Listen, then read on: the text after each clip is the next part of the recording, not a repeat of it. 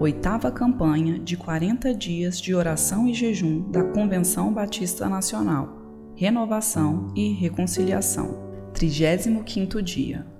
Planejamento e espiritualidade. Há muitos planos no coração do ser humano, mas o propósito do Senhor permanecerá. Provérbios 19, 21. Qual é o meu propósito? O que devo fazer agora? E qual o próximo passo?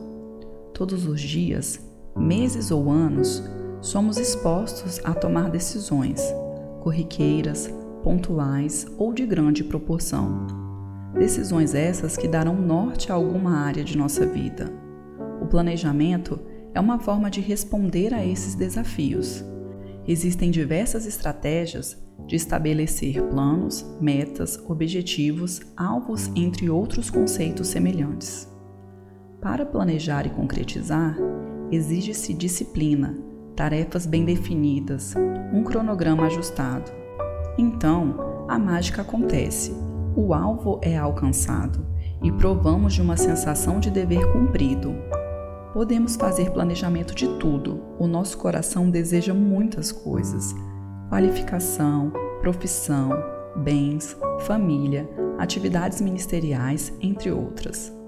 O cristão é livre para planejar e executar o que considerar melhor em sua realidade pessoal desenvolver planos e exercitar a espiritualidade exige que sigamos um princípio básico, o princípio da soberania de Deus. Entregamos as nossas vidas ao Senhor e Ele é o dono. Não somos autossuficientes. Antes de decidirmos trilhar um caminho ou no meio de uma jornada, devemos observar o direcionamento de Deus. Exercer a submissão a Deus e primar pela soberania de Deus pode parecer ilógico nas técnicas de um planejamento humano, mas é a garantia de sucesso. Estar ajustado ao propósito de Deus é certeza da vitória na linha de chegada. Loucura é não se submeter a Deus. Ser servo de Deus é o melhor de todos os propósitos. Carolina Lino do Nascimento, Igreja Batista Jesus Vive, Santa Maria, DF. Motivos de oração pelos projetos das Igrejas Batistas Nacionais, pelas Ormibans da região Sul.